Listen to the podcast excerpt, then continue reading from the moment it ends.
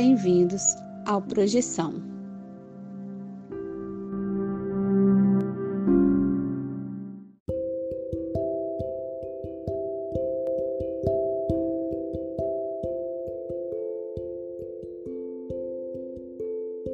Você já acordou de um sonho e não conseguiu se mexer? Já teve sonhos lúcidos onde você tinha total consciência de que estava em um sonho? E sonhos premonitórios? Ou a sensação de já ter estado em algum lugar nunca antes visitado?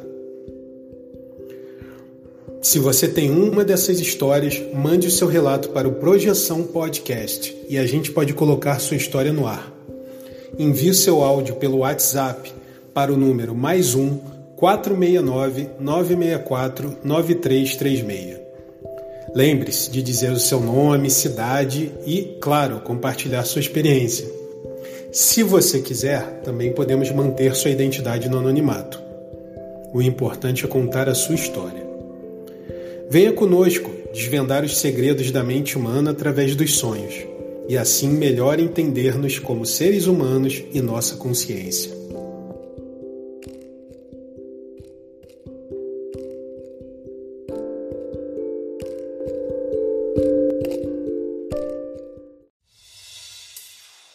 Galera do bem, bem-vindos a mais um episódio do Projeção Podcast. Hoje vamos estar falando aqui sobre meditação como gatilho de parapsiquismo. O objetivo geral aqui desse episódio de hoje é trazer um exemplo claro de técnica acessível para o desenvolvimento do parapsiquismo. Essa pauta, aliás, é trazida pelo Vinícius Fernandes. Estamos aqui com a nossa mesa maravilhosa e eu gostaria de dar um oi para Ana Paula Miranda. Tudo bem, Ana Paula? Olá, César. Olá, projetores. Olá, Vinícius Fernandes. Oi, Ana Paula. Oi, César. E um salve para todos os ouvintes, aqueles que estão encarnados e os que já são espiritinhos. Salve para vocês. Valeu, Vinícius. E Vinícius traz hoje um pergaminho aqui para os espiritinhos, que vai ser aula. Ele vai dar para a gente, obviamente, trazendo vários detalhes aqui importantes também. Ana Paula, obrigado vocês sempre estarem aqui com, conosco. Ana Paula, Vinícius e você também, você mesmo, ouvinte, que está aqui com a gente. E vem nesse momento perfeito aqui para a gente começar com uma pergunta. Eu vou perguntar aqui por que a meditação pode ser uma ferramenta eficaz para trabalhar o seu parapsiquismo. Então vamos começar aí, Vinícius, a mesa sua. Então, César, é... você é hipnólogo, hipnoterapeuta, né? É. Vou falar isso? Sim. É... eu já vi você comentar em algum outro episódio sobre hipnose e meditação acessar estados semelhantes, né? Isso aí, a questão do acessar o subconsciente, né? Tipo, é, esse é o principal foco da, medita da meditação, não, da, da hipnose, mas também é o que acontece e é uma coisa que pode ser medida, né? Isso, assim, não, não é achismo. Então, vai lá, Vinícius. Sim, é verdade. Dá para medir estados alterados de consciência com eletroencefalografia, por exemplo, o EEG, e com algumas outras ferramentas também. Mas, em questão de parapsiquismo, primeiro, é, eu quero dizer que tem uma pequena polêmica em relação a isso, a, a relação de meditação e paranormalidade, ou parapsiquismo tanto por conta de alguns estudiosos do parapsiquismo, mas principalmente das tradições contemplativas. E mais para frente a gente vai conversar um pouco do porquê esse tabu, porque eles tentam separar tanto a meditação quanto o yoga do parapsiquismo, ainda que tradicionalmente esteja ali. Nos textos clássicos estava ali menções ao parapsiquismo de forma muito explícita. É, mas beleza. O que, que meditação ajuda no desenvolvimento do parapsiquismo? Primeira coisa ajuda no sentido de que você. É, todos os tipos de meditação envolvem, em alguma medida, um relaxamento consciente. Na prática, o que a gente percebe fazendo essa experiência é que você vai acalmando o corpo físico. Quando você acalma o corpo físico, mantendo lucidez, você percebe outras camadas da sua mente. Você percebe sensações sutis no corpo, às vezes sensações energéticas. Quando você tranquiliza, você percebe mais claramente camadas ainda mais sutis, relacionadas a sentimento, relacionadas a até formas como a mente opera. Aí você vai acalmando as camadas mais grosseiras e vai começando a perceber camadas mais sutis do seu psiquismo. Eu relaciono isso com o conceito da conscienciologia de holossoma, mas quem vai poder falar melhor é a Ana Paula. É, daqui a pouco a Ana Paula vai falar e vai me corrigir caso fale alguma besteira, mas o holossoma é o somatório dos veículos de manifestação, né? como divididos pela conscienciologia. E vocês sabem, corpo físico, corpo energético, psicossoma e corpo mental, dentro da conscienciologia, pelo menos. E eu descobri, tem alguns meses, que tem uma divisão muito semelhante a isso na, no budismo clássico, no budismo original, e que sobrevive hoje nas tradições modernas. Que é, você vai praticar, por exemplo, anapanasati, que é a atenção plena à respiração. Quando você olha o texto clássico que ensina essa técnica, ela é dividida em quatro grandes degraus. O primeiro é o foco no corpo, e tem cada degrau desses tem quatro passos. E no corpo começa com atenção à sensação da respiração, é, inspirando ou expirando. Depois inclui sensação no corpo inteiro e você começa a perceber sensações sutis e energéticas. A parte energética está incluída na parte do corpo alguns professores ensinam a, aquela prática de respirar prana pelos poros enquanto você está fazendo esse passo. É, depois tem a parte hum, sânscrita vedana, que seria sentimento, talvez a gente possa associar a psicossoma, em que é perceber o funcionamento é, de reações emocionais, sensações emocionais de é, aversão ou agradável, desagradável, agradável derivado do corpo ou agradável derivado da mente, como surge, como cessa e tranquilizar. Vedana, tranquilizar as sensações emocionais. Depois tem Tita, que é a mente. É o funcionamento, a operação da própria mente. Então eu vejo aí a divisão do holossoma nesse, nesses degraus assim dessa técnica. Eu achei isso muito interessante.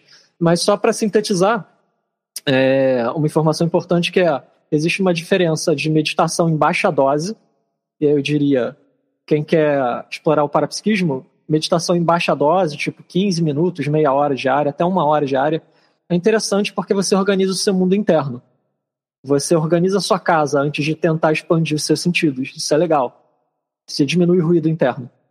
E tem a meditação em alta dose, que aí é o caso de retiros ou de praticantes muito avançados que fazem várias horas no mesmo dia, às vezes 12, 16 horas por dia durante várias semanas. E aí você chega em estados muito alterados comparáveis à experiência psicodélica. Queria fazer só dois comentários rápidos sobre o que você falou. Primeiro, a questão do das práticas de respirar prana pelos poros, né, perceber as energias. Está aí o paralelo com EV, né, bem óbvio.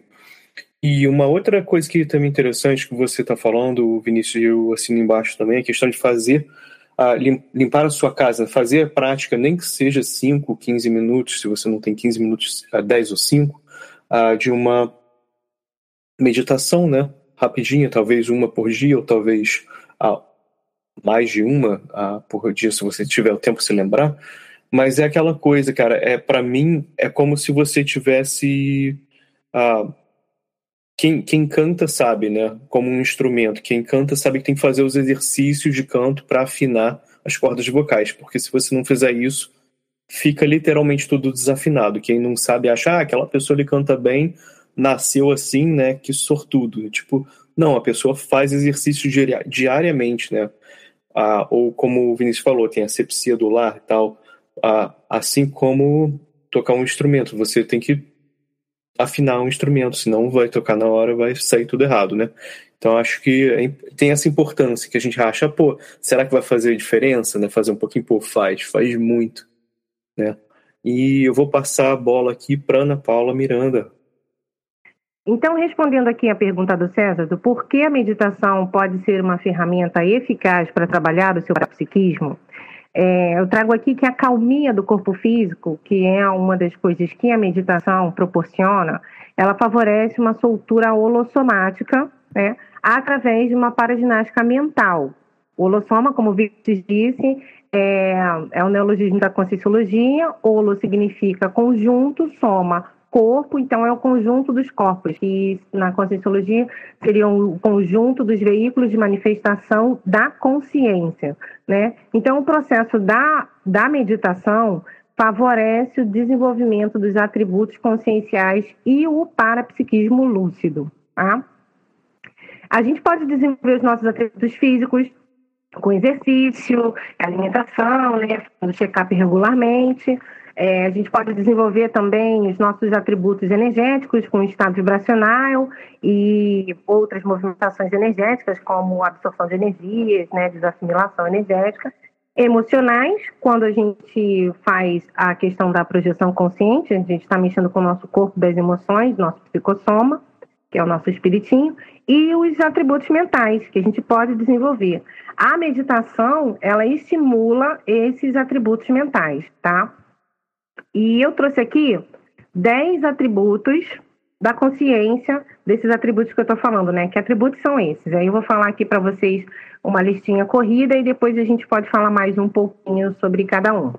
É, intelecção, autopensanidade, imaginação, autoconcentração mental, autojuízo crítico, associação de ideias, para imaginação, para psiquismo, memória autodiscernimento.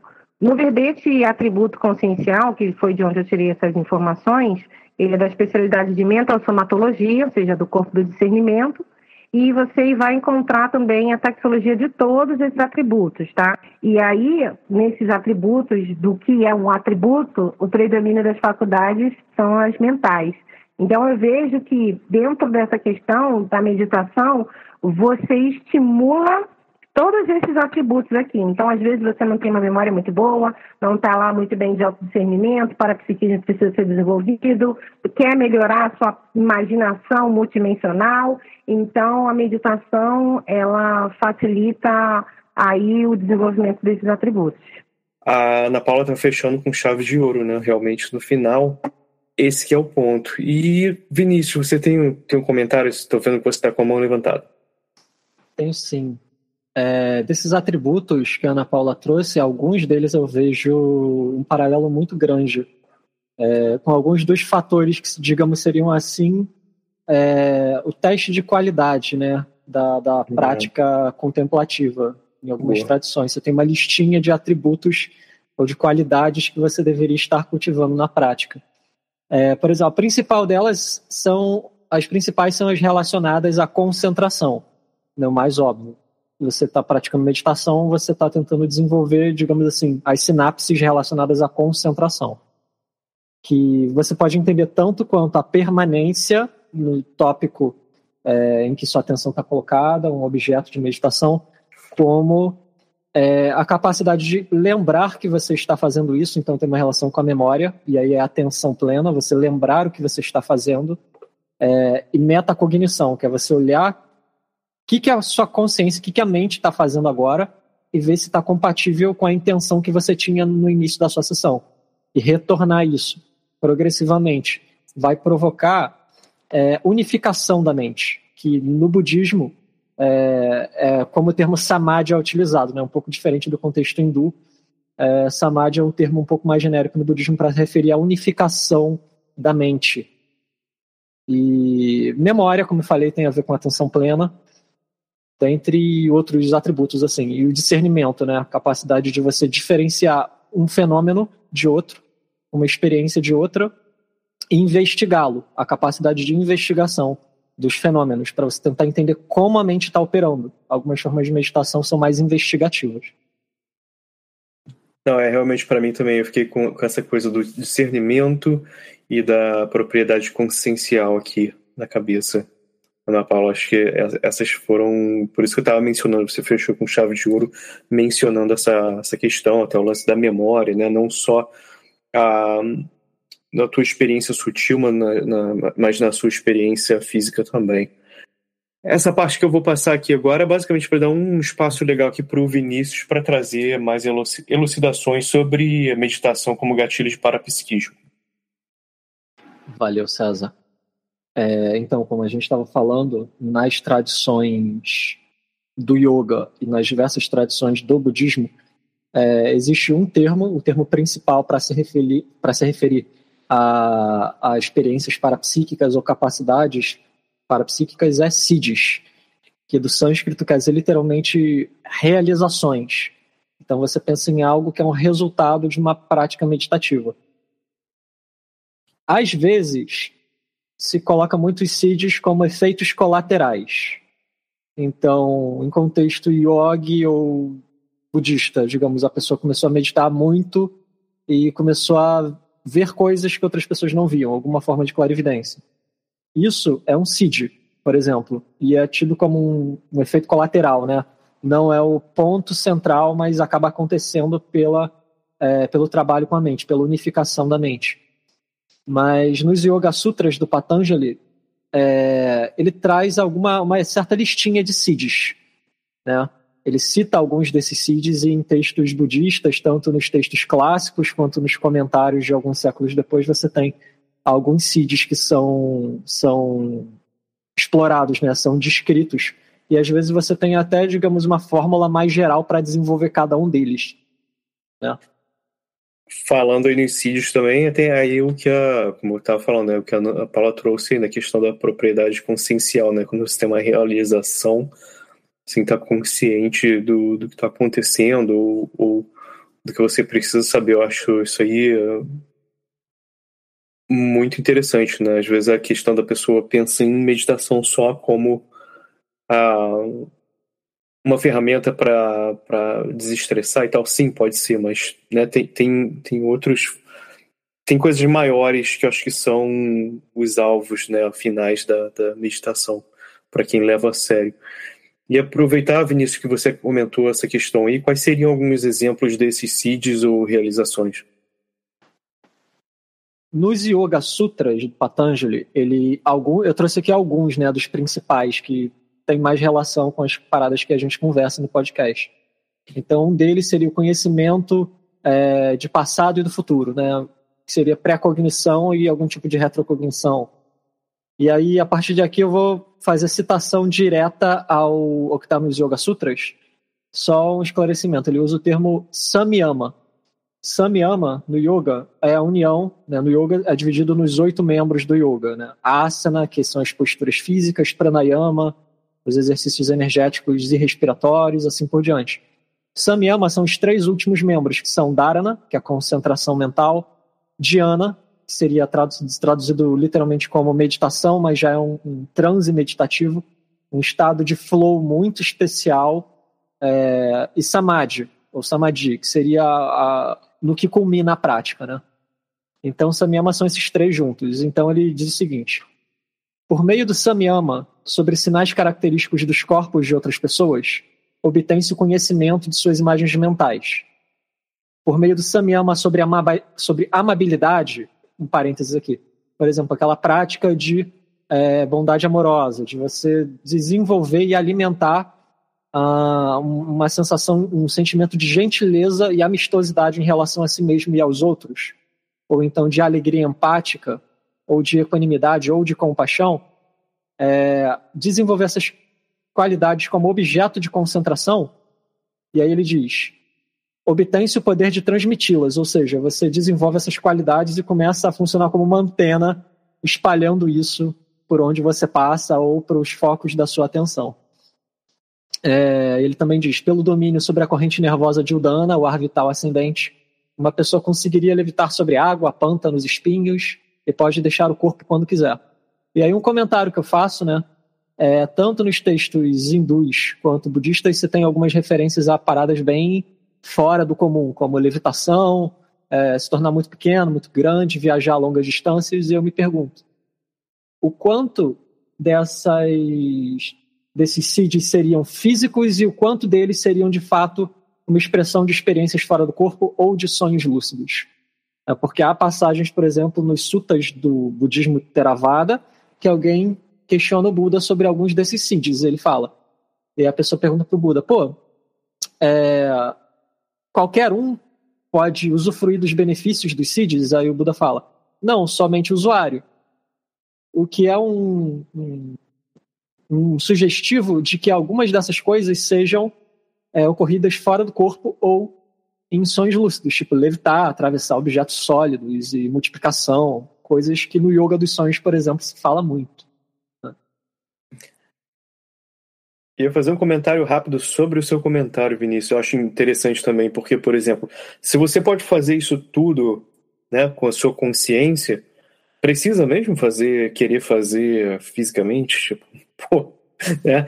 E até tem aquela coisa, e você, assim, a gente sabe que com as projeções, outras pessoas podem perceber a sua presença também projetado. Então, tipo assim, para mim isso já fecha, né?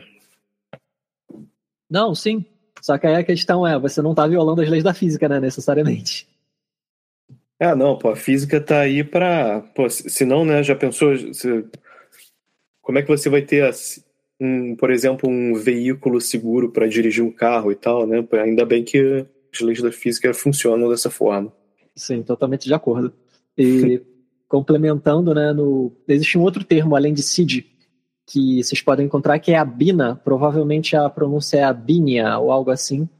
É, nos textos budistas mais clássicos, mais antigos, esse termo aparece como meio que sinônimo de Siddhi ou para certas é, capacidades parapsíquicas que algum, alguns praticantes, alguns yogis de alta realização teriam, como perceber o karma das outras pessoas, perceber o próximo renascimento dos outros, perceber as vidas passadas dos outros, esse tipo de coisa. Fechando, é, trazer um pouquinho do budismo, né?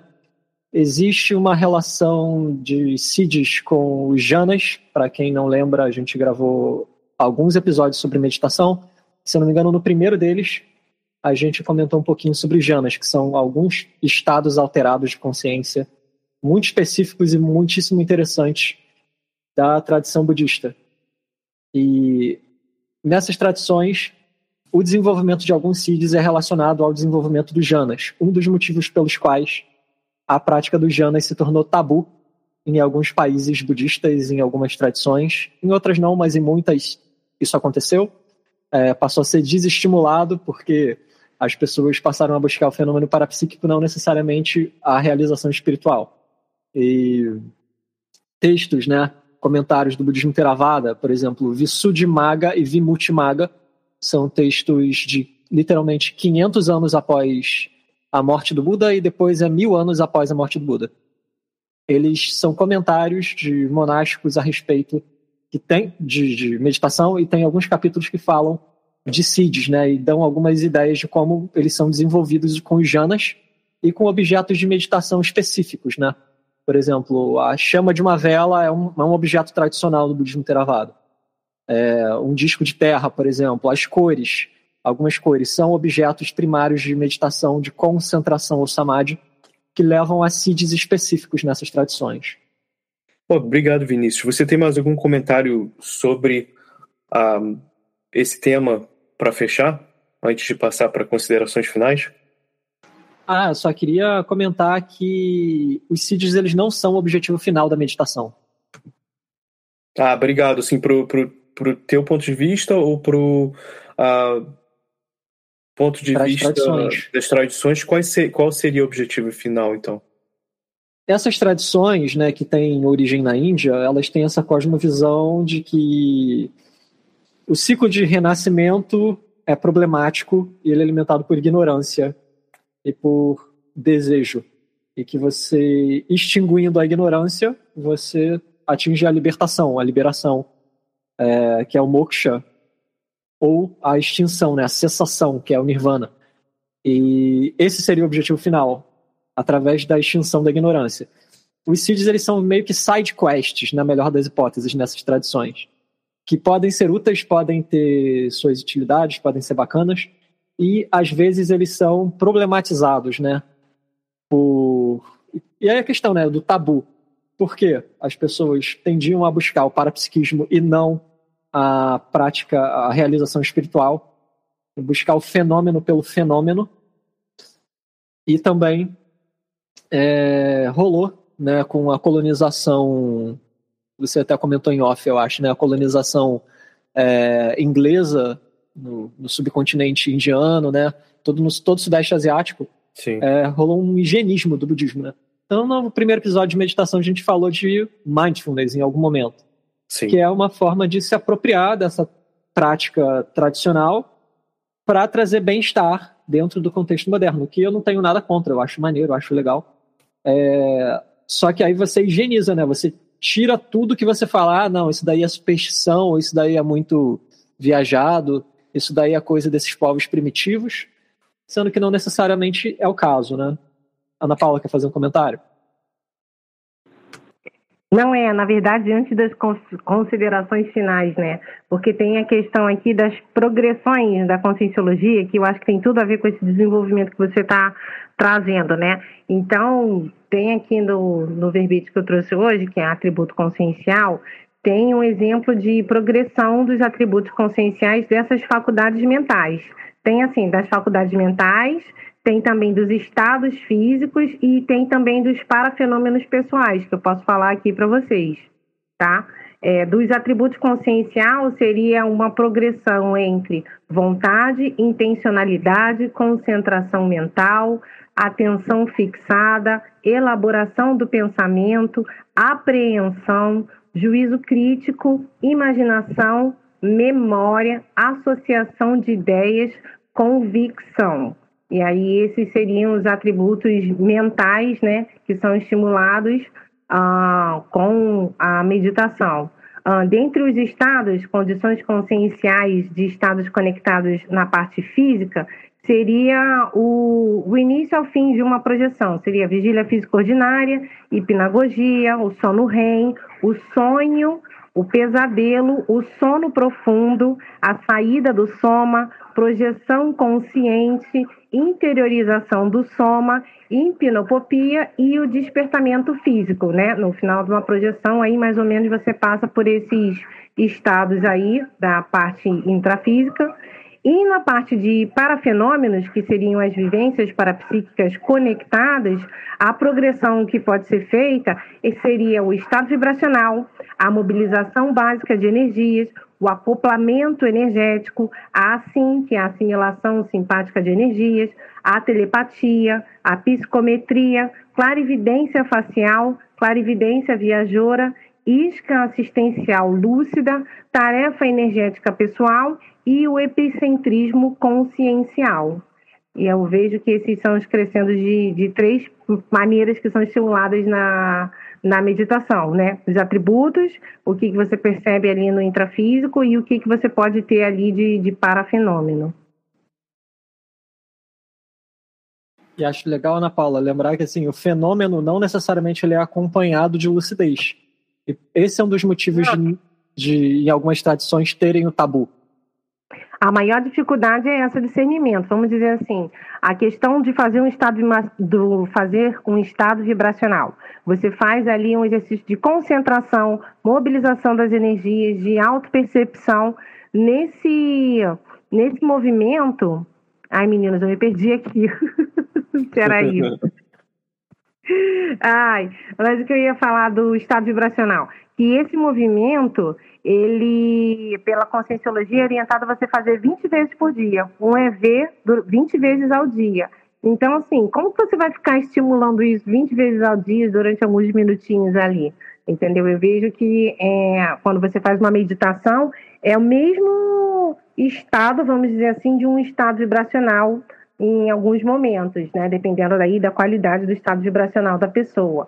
Mas eu vejo que tem relação sim, é tanto na conscienciologia de fazer 20 estados vibracionais por dia, né, é aquela coisa da constância, do treino, né, de você estar tá sempre ali fazendo a sua malhação e a sua malhação multidimensional. Se não tiver o hábito ali, às vezes fica difícil, né? E pegando a deixa, dentro da minha prática, eu percebi que alguns professores de meditação recomendam o mesmo, é, de forma semelhante a essa parada de fazer, ver ao longo do dia, fazer mini meditações ao longo do dia, alguma coisa entre 30 segundos e 5 minutos para manutenção. E se você está tentando atingir estados um pouco mais alterados, faz muita diferença você fazer isso algumas vezes ao longo do dia. É como se você mantivesse o momento, né, o, o impulso ao longo do dia. Agora eu vou chamar aqui em considerações finais. Acho que, pô, teve muito conteúdo hoje. pô, gostei muito. A parte de edição aqui desse episódio vai ficar, vai tá que tá, eu vou, vou gastar umas horas aqui fazendo. E você uh, que ficou aqui com a gente até agora, acho que eu ainda não dei o espaço para Ana Paula e Vinícius uh, para fazer as considerações finais, mas eu queria saber também sobre você, ouvinte. O que você tem achado, que você tem escutado aqui e, e curtido, o que você acha que, que a gente poderia trazer também para falar mais e tal. Entre em contato com a gente. E também uma coisa que eu vou deixar aqui nesse. No, os links né, desse episódio.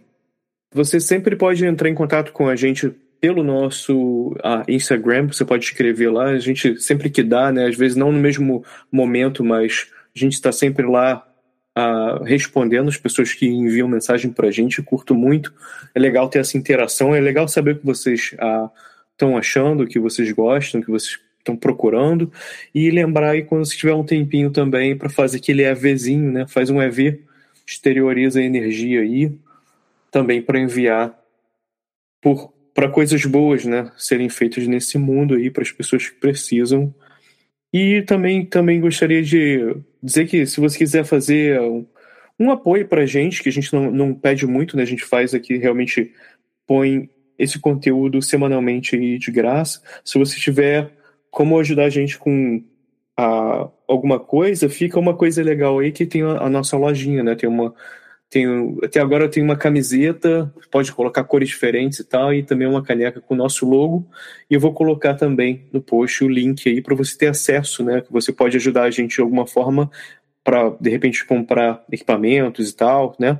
Mas ah, e também é uma coisa legal, que aí você curte uma, uma camiseta legal, uma caneca legal do Projeção Podcast. Galera, considerações finais. Vou chamar aqui o Vinícius primeiro para dar um apanhado geral.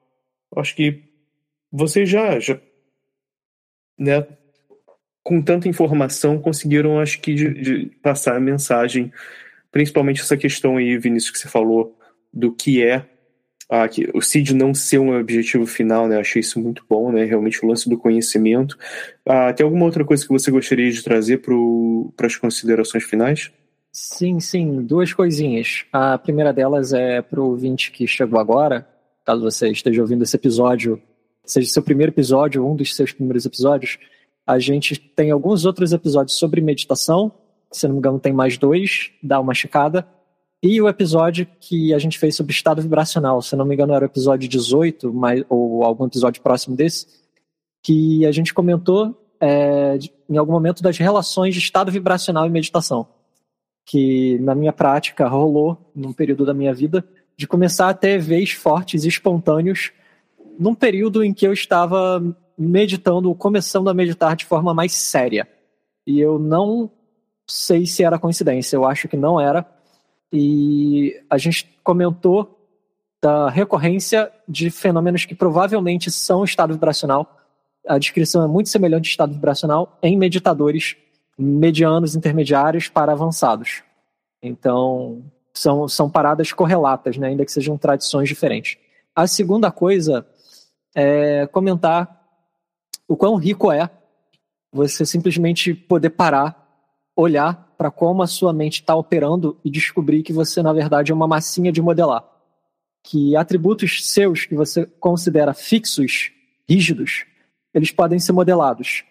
Então, qualidades como concentração, tranquilidade, é, gentileza, resiliência emocional, tudo isso pode ser desenvolvido.